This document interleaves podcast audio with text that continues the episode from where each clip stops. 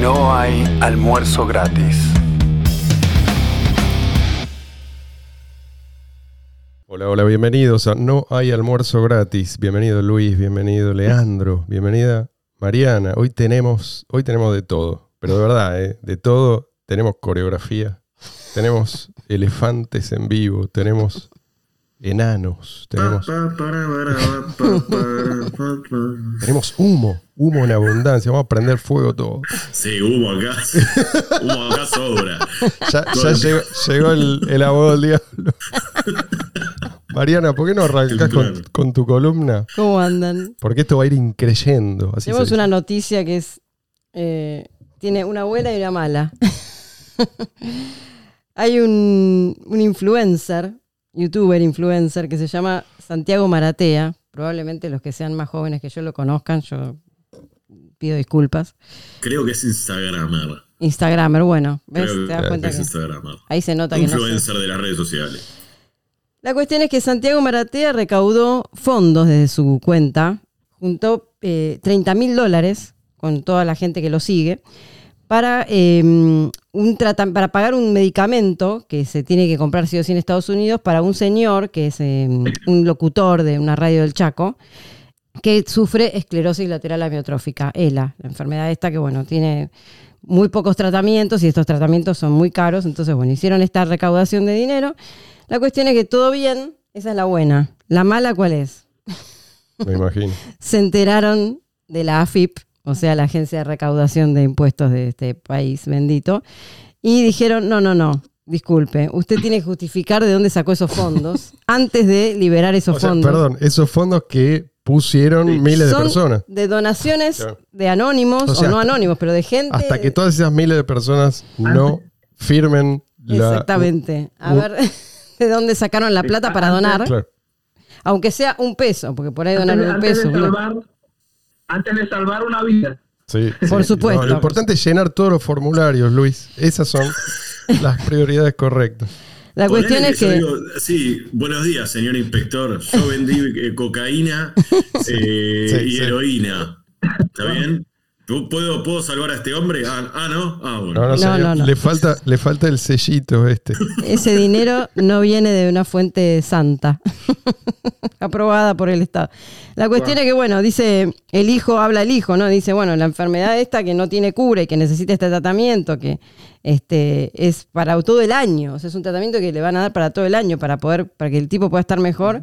Y dice, bueno, estamos un poquito demorados, dice el hijo, porque Santi todavía no pudo mandarnos la plata porque es la FIP. ¿no? Siempre trabajando duro, la FIP. Sí, para favor. joder. Digo, trabajando duro para fomentar la adopción de las cripto. Gracias, gracias. No sé quién está a cargo de la FIP ahora, pero en nombre de No hay almuerzo gratis, te lo agradecemos. Sí, Y no espero- por matar a una persona, sí, ¿Sabes? por lo otro. Espero que la próxima vez eh, la recaudación, lo- los que recaudan tengan esto en cuenta también. ¿no? Eh, voy a, me comprometo a hablar con Maratea para ofrecerle Bitcoin Cash. Dale, dale, Leandro, necesitamos esa, esa intervención. hay un dato curioso que quería mencionar. Creo que Hal Finney murió de esa enfermedad. Correcto. No sé si fue Hal Finney o fue otro, Halfini. Exactamente, sí, sí. que, Sí, que es uno de los que se sospecha pudo haber sido Satoshi Nakamoto. Sí, fue la persona, la primera persona que tomó contacto con Satoshi Nakamoto, según la versión de él mismo, es la primera persona que lo tomó en serio cuando otros lo desestimaban, lo consideraban un loquito más, uno de tantos, sí, que, que habían propuesto esquemas, digamos, de monedas eh, digitales descentralizadas. Este tipo empezó a, a cartearse, iba a decir, bueno, a escribirse Ah, mails sí. Satoshi Intercambiar correspondencia. intercambiar correspondencia. eh, y fue el primero en descargarse. Eh, después, supongo, de Satoshi Nakamoto. El eh, primero, si es que no es el mismo, ¿no? Sí, sí. Eh, hay buenas razones para pensar que no es Satoshi Nakamoto. Bueno, y Eh, por otro bueno, lado, lament- lamentablemente falleció hace 3, 4 años y está criopreservado. Hicieron un fondo para, para criopreservarlo Si por quieren- si en algún momento hay- encuentran la cura para esa Si quieren leer la carta de despedida de Hal Finney, Te parte, eh, te estruje el corazón. en el, en el foro fundado por Satoshi Nakamoto, la tradujimos nosotros, busquen Hal Finney en elbitcoin.org. Leandro, ahora sí, contanos dónde estás, porque Muy importante. sí, vamos, vamos, a lo importante. importante. Muy bien. Eh, Desolado. estoy- Al fondo, lo aclaro, una carpa y lo que parece Hielo, nieve. nieve, ¿no? Y yo estoy en remera, ¿eh? estoy con mangas cortas. Yo me la banco acá. ¿Por qué? ¿Por qué me la banco? Porque estoy en el Gran Ducado de Westártica y eh, eso me, me calienta el cuerpo y el alma. Y Fuiste a clavar, a clavar la bandera de, de no hay almuerzo gratis. Sí, a ver, sí, pero mi idea es, ahora, ahora voy a contar cuál es mi idea. Mi idea es, obviamente, adivinen, Reclamar la independencia de Westártica. Muy bien, que está reclamada igual, yo vengo a ap- apoyar nada Ah, más. sí, sí. Eh, sí, sí. Eh, es, es muy interesante, como todas las historias que yo traigo. Menos mal que estás vos para decirlo. Modestia aparte, ¿no? Para los pocos, igual que no conocen a este gran ducado, eh, reclama realmente la independencia, fue fundada en el 2001, y reclama por un eh, marine, por un eh, soldado norteamericano, y reclama realmente la independencia de eh, la, se llama Tierra del Mary Beard, o algo así, para los que saben inglés. eh, mejor que yo les agradecería que lo pronunciaran bien. Eh, y bueno, este tipo, Travis McHenry. En su mente, hagan de cuenta que lo pronunció bien. Sí. Un- un ex militar estadounidense. Bueno, eh, mi idea es igual derrocarlo al tipo, porque es, es medio pavo. Di- dice que quiere independizar el lugar para la conservación de la Antártida, el respeto ambiental y la Oh. lucha contra el cambio climático. ¿Y vos querés Así que- erigirte en duque también o, o va a ser otra forma de gobierno, digamos, representativa? Archiduque, No sé archiduque. si hay alguien, hay, hay alguien a quien representar ahí, porque de fondo no se ve nada. Como, como la mayoría de las micronaciones tienen ciudadanos, pero no tienen habitantes, Claro. eh, al, al menos por ahora, pero sí quieren, sí eh, quieren como trabajar ahí, quieren explorar, quieren hacer eh, bueno, experimentos y bueno, cuidar el medio ambiente, no sé, todo con con, con, con- con conciencia social. ¿eh? Y mucho, mucha Este, blockchain también, ¿no? Me imagino. Internet de las cosas y blockchain. Bueno, pero por eso Pero mi idea es no, no de trabajo. Hay que subir los animales que están en riesgo de extinción a la blockchain. Esa es la solución. No, sé, no veo muchos animales acá, pero Por eso, está entonces la blockchain. Algún pingüino escondido por ahí debe haber. Es, es una, es una de las partes de la Antártica que no es reclamada por nadie. Es una, este, es una parte de la Antártica Claro. que no es reclamada por nadie. Así que tranquilamente podemos. Mi idea es como muchos, ¿no? O sea, política pura. Vamos, enfrentamos a los que haya que enfrentar, independizamos el territorio y después lo derroco. ¿Qué me importa? Y después te vas a tu Eh, casa, ¿no? Porque ahí hace frío de cagarse. Lo, curioso es que no hay muchos edificios que tomar por la fuerza. Por, por Hay una ahora, por ahora. Van a meterse todos en la carpa esa que se ve ahí atrás. Sí, tenemos iglú, igual me quiero hacer un ejército de pingüinos, Es la, todo. la carpa, la carpa de gobierno. Bueno, La, de- pará, pará, ¿puedo La carpa blanca. en vez de casa Cuéntalo. blanca. Cuento lo último, por favor, escuchen esto. Afirman haber mantenido correspondencia con los monarcas de Mónaco y Luxemburgo, si estamos hablando de reconocimiento. Ah. Y esto para vos, eh, para Drogoteca y para todos los españoles que nos escuchan. Visiten este lugar, por favor. Mantienen de manera unilateral una embajada ante España en el municipio de Nerja. Ah, bueno. Ah, No bueno. sé ni lo que es. Eh, y tienen relaciones con el Gran Ducado de Flandrensis, que yo ya estuve ahí, ¿se acuerdan? Sí, sí, sí. El, el imperio de Aerica ¿Cómo olvidarlo? el imperio de Carnia. Mi próximo destino, muchachos. Volvemos a estudios. Volvemos a estudios. ¿Cómo Gracias. salimos de esto, no? ¿Cómo seguimos ahora? Me cuesta volver a conectar con el Solo, tema del día. solo- Si quieren, sigo hablando. solo mencionar que hoy no traigo sombrero, pero sigo guapísimo. Ok, está Lo- bien, está bien. No, no mencionamos el look de Luis hoy. Lo que dice Luis es cierto. Eh, una barba muy tupida y, y teñida de azul. Sí. Otro día nos vas a explicar por qué tomaste esa decisión. Y me corté el cabello. Habla, habla como porteño. Cabello. Sí. Hay gente, mucha, lamentablemente demasiada gente en el mundo cripto, que se pasa el día mirando las cotizaciones. ¿Qué es lo que le interesa a esta gente? Ver cuándo le conviene cambiar cripto por dinero fiat. O sea, en realidad lo que le interesa es, en rigor, el dinero fiat. Es lo único que les importa. Y eso es lo que explica en gran medida lo que hacen, las opiniones que sostienen, lo que, lo que dicen, lo que no dicen, con quién se alían, etc. Pero si vos le preguntás qué los motiva, no te van a decir esto. Te van a mentir, te van a hablar de sus elevados ideales, ¿no? De su complicada estrategia para liberar a la humanidad. O sea, que en realidad esto es, es un primer paso. ¿no? Si nosotros queremos liberarnos de la esclavitud impuesta mediante el sistema monetario estatal, lo que tenemos que hacer es, primero, jugar a ser los amigos del poder. Que esto es lo que te dicen los, los muchachos de BTC, ¿no? Específicamente esto, los que se hacen pis encima cada vez que los legisladores amagan con darle un marco legal, pongamos esto entre comillas, Mm. un marco que después cambia día por medio, pero bueno, oye, darle un marco legal a las cripto. Como pide Michael Saylor, por ejemplo. Entonces nos dicen, por ahora juguemos a esto, ya llegará el día en que podamos pasar a la ofensiva. A ver, supongamos que en el futuro los poderosos de turno se tornan pro BTC, claramente pro BTC. Eso va a ser ¿por qué? Porque saben que pueden ponerlo a su servicio.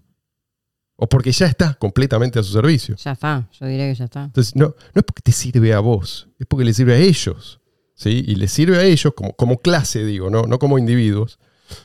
Eh, sí y solo sí no funciona como moneda. O sea, sí y solo sí la gente no lo usa directamente, sino por medio de eh, intermediarios, valga la redundancia, vale, ¿no? O sea, estos intermediarios que ellos imponen, no es que hay algo malo, eh, es inherente a los intermediarios, pero sí, acá estamos hablando de intermediarios que te imponen por la fuerza. Ahora bien, una cosa es lo que les conviene como clase, como clase parasitaria, y otra es lo que les conviene como individuos. Especialmente si en algún momento empieza a ser claro que el parasitismo se vuelve inviable. Y van a llegar a esa conclusión, a la conclusión de que el parasitismo ya es inviable cuando comprueben que el efectivo electrónico es inevitable, que, no, que no lo pueden parar, que no pueden hacer nada al respecto. Entonces recién ahí van a apostar a Bitcoin. Me refiero a la versión de Bitcoin que funciona como efectivo electrónico. Van a apostar como individuos. Digamos, es importante entender que no van a darle el ok a una buena moneda porque les importa tu seguridad o tu bienestar. Ellos saben perfectamente lo que una buena moneda implica para su casta, digamos así. El tema es que si no les queda otra, van a optar por refugiarse. ¿Refugiarse de qué? De las consecuencias de sus propias políticas.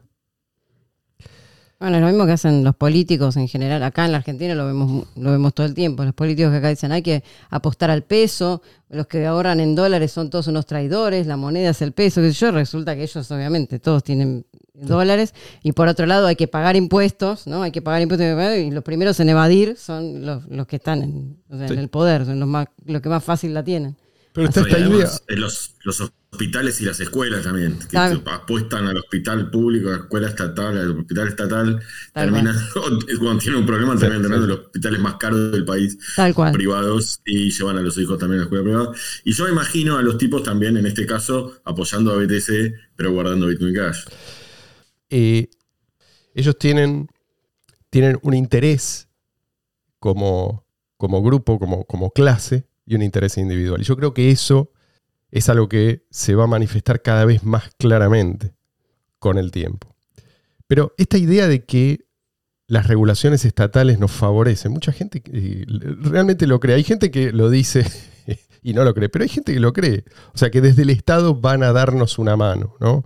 Van a darle una mano a un proyecto que tiene el potencial de matar de hambre al Estado, en definitiva. O sea, es de una ingenuidad, pero infantil. Las regulaciones estatales, por definición, no te favorecen. ¿no? Porque caso contrario no tendrían que imponerlas. No, tal cual. Así que es una estupidez aspirar a que las regulaciones nos favorezcan. Tenemos que aspirar a que nos afecten cada vez menos. A que nos ignoren.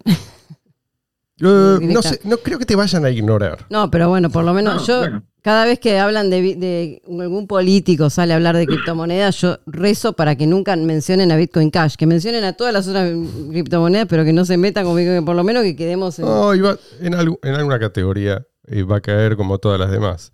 El tema es. eh, sí, perdón, Luis, no sé si vas a decir algo. No, o sea, precisamente, no, no, no que nos ignoren, pero sí que la propia gente que utiliza las criptomonedas, Mm. eh, digamos, sus hábitos estén enfocados en saltarse esa regulación. Claro. Claro. Claro. Y los que están esperando claridad, esta, esta frase, claridad por parte de los reguladores, ¿no? Porque confían en que, en fin, eh, los van a proteger. O, o le van a abrir las compuertas a la inversión institucional, toda esta cosa. ¿Sabe qué? Yo, a estas alturas yo ya eh, no discuto más. Yo creo que se merecen lo que se les viene encima. Van a tener, en algún momento van a tener sus, su claridad regulatoria. Y van a tener sus billeteras custodiales, eso es algo que ya hemos visto, digamos, esto viene de la mano. Van a tener sus fondos en manos de empresarios corruptos designados por, por las autoridades de turno. Van a tener un montón de claridad. Y van a terminar perdiendo todo. ¿Sabes por qué?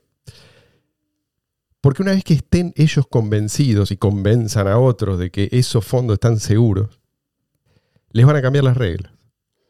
Los van a matar a impuestos. Si es necesario, van a ser impuestos retroactivos. ¿Por qué no? Le van a confiscar todo porque sí o le van a cambiar las razones día por medio. Les van a congelar los fondos, le van a impedir convertirlos a otra manera. O sea, ni siquiera les va a servir para especular esto, que es lo que a muchos parece interesarle.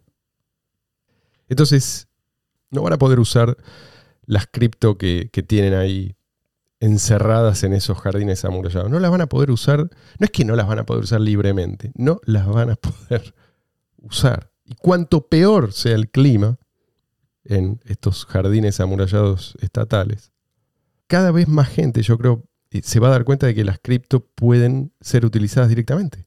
O sea, que, que no hace falta tener estas supuestas ventajas que ofrecen los reguladores, ¿no? O sea, la gente se va a ir avivando. Yo creo que ya se está avivando. Cuando el regulador diga, no, acá las cosas hay que hacerlas así o así, es igual, regulame esta, ¿no? Como decimos acá vulgarmente. No, pero aparte también hay muchos que dicen, viste, esa típica frase, bueno, pero si vos no tenés nada que esconder, ¿eh? ¿qué importa? Si vos no tenés nada que esconder, si no haces nada malo, nada ilegal, lo que pasa es que ellos no vienen a sacarte cualquier, o sea, lo ilegal, vienen a sacar, a, a- a robarte lo que, lo, lo tuyo. O sea, no es que no, no es que es algo que tengo que esconder, es que quiero esconderlo porque si no me lo roban. O sea, no, ¿me entendés? la cosa es, no, no, pero vos si, Sí, sí. si sos buena o sea, persona, no, no, no, no acá tenés que- nada que temer. no estamos discutiendo si está bien o mal lo que hace vos, sino lo que hacen ellos. Claro. Me imagino esa frase en- en la, en la boca de un nazi. Claro, claro. Si no Claro. tienes nada que esconder, bueno, imagínate. Exactamente. claro. Exactamente. Después están eh, los que les piden por favor a los políticos que no regulen este sector, digamos, ¿no? Por el bien de las cripto, que por favor no hagan nada, o por favor no apliquen estas, reglas, sino estas otras. Y a estos otros yo les digo, ¿de verdad pensás que las criptos son tan frágiles? ¿No? Porque si, si, es- si eso es lo que vos pensás, no deberías invertir nada. Porque si esta es tu estrategia, o sea, implorar que te dejen en paz, te adelanto, no va a funcionar. ¿Alguna vez funcionó esa estrategia con agentes estatales? Ahora, si, si, si en Sí. realidad lo que a vos te preocupa es que el precio caiga, ¿no? Como consecuencia de la imposición de ciertas regulaciones particularmente idiotas, yo, ok, yo te entiendo, pero no me lo disfraces. ¿Vos crees que el precio de las cripto que vos compraste suba? Que suba rápido, que suba lo antes posible. ¿Y crees que eso depende de que estos mafiosos te dejen en paz? No va a pasar. Lo lamento.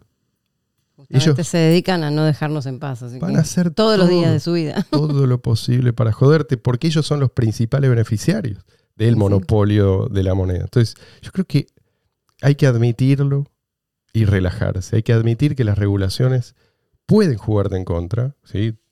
como, como usuario, como inversor, lo que sea. En el corto plazo, en el mediano plazo, pueden jugarte en contra. Pero esto no necesariamente es un problema. Si vos lo asumís, vas a poder concentrarte en lo que verdaderamente importa, ¿no? que es la separación de moneda y Estado, que no se va a dar ni en el corto ni en el mediano plazo. Y aún si te sale bien, la especulación en el corto o mediano plazo, supongamos que como, como Bitcoin BTC es atractivo para los intermediarios, ¿no? porque le quitaron la utilidad para el usuario común, entonces legalizan BTC y prohíben todas las demás cripto. parece un delirio ahora, pero yo no descarto ningún escenario. Supongamos que eso resulta en un frenesí especulativo ¿no? y lleva el precio del BTC a la luna. Supongamos. Eso no te va a sacar de la prisión. Ponele que vos te enriqueces con BTC. Sería como tener muchos cigarrillos en una prisión. Si estás preso injustamente, tener muchos cigarrillos, ¿qué? ¿eso es lo que querés? ¿Vivir esclavizado? ¿O rodeado de esclavos? ¿No, no preferís escapar de la prisión? Eso es lo que... sí. Les interesa el dinero rápido, claramente, y tener plata ahora, y, los hijos o los nietos, bueno, que se arreglen. Que tengan muchos cigarrillos en, la prisión que vos contribuiste a construir. O sea, ese es el futuro que... Claro, y algo así. Pues no, no les interesa el futuro de la moneda, ni lo filosófico, ni que no que tenga que eh, saltarse todas esas regulaciones eh, idiotas, sobre todo en los países más eh, idiotas como los nuestros. Hola. ¿Qué tal? ¿Qué tal? Sí. Bienvenido. les interesa eso, nada más, nada, solamente eso. Ojo, a mí también me gusta, pero lo pongo tipo primero el otro, porque yo creo que lo otro va a llevar no toda la filosofía y todo, todo lo que estamos hablando ahora va a llevar el precio también arriba. Absolutamente. Esto lo va a llevar arriba por un tiempo determinado y después va a caer. Sí, y, va, a acelerar la caída del dinero estatal. Sí, Luis. ¿Quién diría que para algunos bitcoinizar iba a significar habilitar los bancos, los intermediarios, para que la gente utilice, entre comillas, criptomonedas y no que la gente utilice las criptomonedas fuera del sistema de intermediarios que fue Precisamente, o sea, está en el, en el documento técnico de, la tecnología de, la moneda, que es utilizarla fuera de los intermediarios. En el título, o sea. una forma diferente de entender la palabra bitcoinizar. Tal cual. Sí, sí. Para esta gente, eh, bitcoinizar es estatizar. Y ojo que lo que estamos viendo ahora es algo que ya hemos visto. Es un poco la misma historia de siempre, ¿no? Fíjate que desde el poder se solía acuñar monedas de metales preciosos porque la gente ya usaba metales preciosos. Después usaron metales preciosos como respaldo del dinero emitido, también, porque la gente confiaba en los metales preciosos. O sea, si, si no, no se habría molestado en acumularlos. ¿Se entiende? O sea, primero hay una adopción motivada por las ventajas de determinada innovación, o no, o no innovación, determinado bien utilizado como moneda. Después viene el Estado a secuestrar esta institución, llamémosla así. Había un meme que circulaba unos cuantos años atrás, no sé si por ahí Luis se acuerda, Leandro, en el que se veía a la reina de Inglaterra diciendo, ¿vos te acordás? Decía, yo, yo probé Bitcoin y no me gustó. No tiene mi cara impresa. Decía. Y pues es exactamente lo que están queriendo hacer. Nos están diciendo de mil maneras distintas, voy a hacer todo lo posible para que solo uses cripto cuando tengas mi bendición. Y las vas a usar de la manera que me sirve a mí, no a vos. No sé si lo escucharon a Alberto el otro día. Alberto Fernández el presidente argentino hablando Argentina. Tocando este tema. Él dijo que las criptos pueden ser buenas porque ayudan, entre otras cosas, ¿no? Dijo un montón de tonterías, pero Para variar. Eh, porque ayudan a contrarrestar la inflación y después, obviamente, aclaró que necesitan un marco regulatorio para que desde el Estado se pueda, ¿no es cierto?, supervisar toda esta actividad económica. En fin, a ver, Alberto, te explico, pues estoy seguro de que nos va a escuchar. Si las cripto van a seguir. Uno de, de nuestros suscriptores. Número uno, creo que fue el primero. Si las cripto van a seguir siendo útiles, va a ser en la medida en que la gente se pase tus reglas por el lo.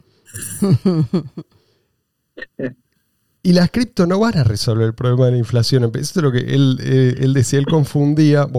lo que quiso decir, eh, no sé qué, no sé cómo razonó, pero, pero es al revés. O sea, si la gente empieza a adoptarlas, va a ser precisamente para huir del peso y del dólar quizás. Y eso va a acelerar la inflación en pesos o dólares. O sea, no te va a proteger eh, tu moneda de mierda. A menos que dejen de emitir. Sí, sí, pero no, depende, pero no depende de, la cripto o no cripto. Invito a Alberto a adoptar el Bolívar digital. no des ideas, Luis. No, eh, no, que lo adopte él individualmente y que ah, ahorre el Bolívar digital. y a propósito de esto, el otro día mi hermano, Leandro, por ahí te, te acordás. Seguramente sí, pues fue la semana pasada, si no, estaría sospechando Alzheimer. El otro día, un hermano común que tenemos mandó una foto eh, de un amigo con una remera que decía en inglés: las criptomonedas no son ilegales. y yo pensaba, ¿te das cuenta de lo que estás diciendo? O sea, si las cripto entran en ese marco legal, las cripto son al pedo. La remera debería decir las criptomonedas son mejores que el dinero estatal. Me importa tres carajos lo que opine un legislador. Yo creo que mucha gente se va a llevar una sorpresa muy desagradable porque tienen, por un lado, este, esta idea de que los gobiernos están aquí para, eh, para poner claridad, para ayudarlos, para protegerlos, en fin. Hay otros que piensan algo que yo no sé si no es aún más ingenuo todavía que esto que es que los gobiernos van a adoptar las criptomonedas y eso nos va a permitir auditarlos. ¿Escucharon esta una vez?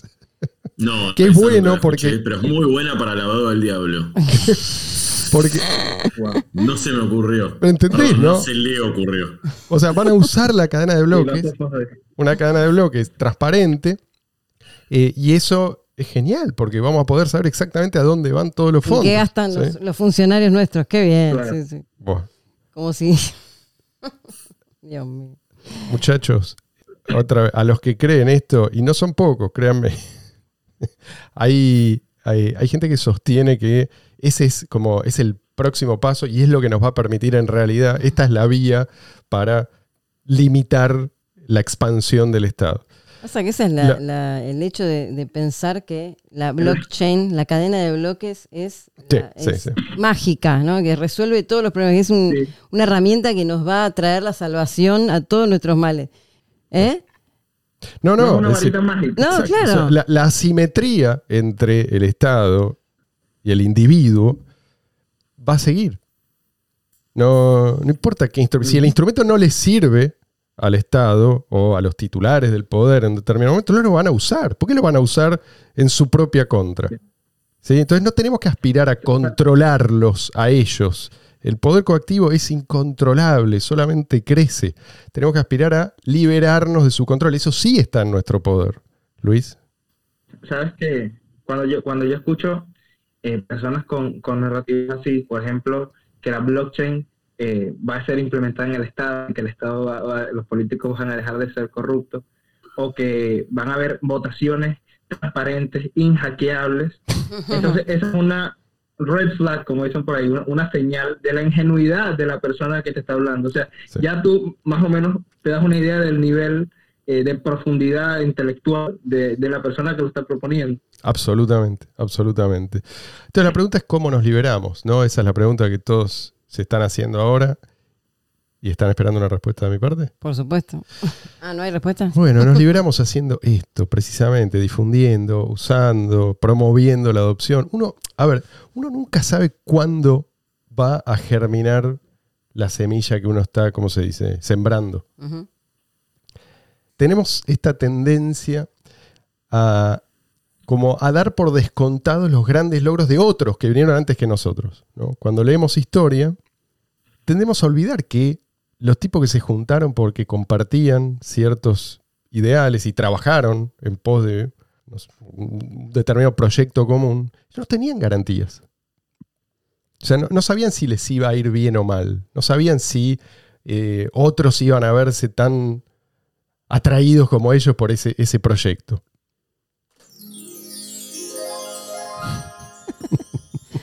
Hola. ¿Cómo le va? Hola chicos. Doña Rosa, ¿cómo anda? ¿Qué tal, doña Rosa? Le voy a pedir que se apure solamente porque no tenemos mucho tiempo. La pregunta de doña Rosa, como siempre. Un clásico. Marcelo, todo muy lindo lo que dijiste. Entendí todo perfecto. El Beatle, ¿Qué? ¿Qué?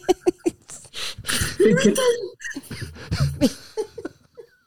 El Bitcoin está a 45.026,17. ¿Qué hago, vendo?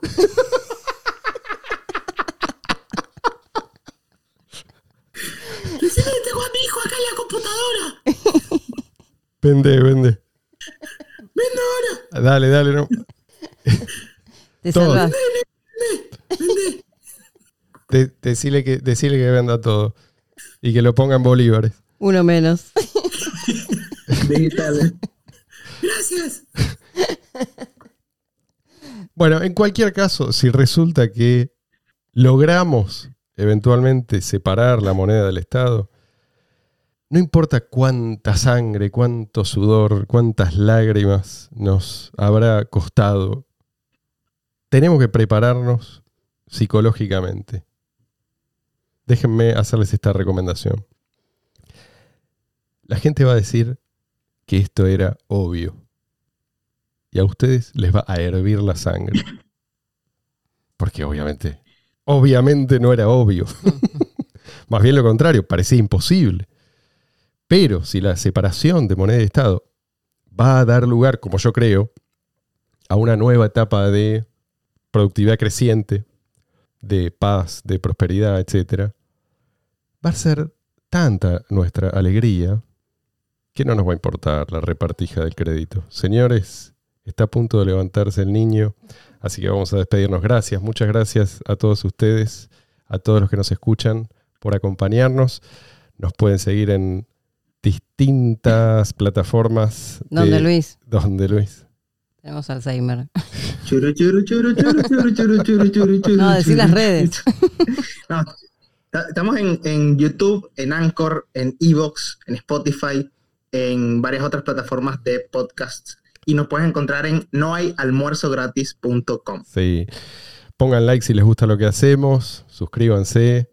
Eso es algo que nos ayuda mucho a crecer. Gente, será hasta la semana que viene.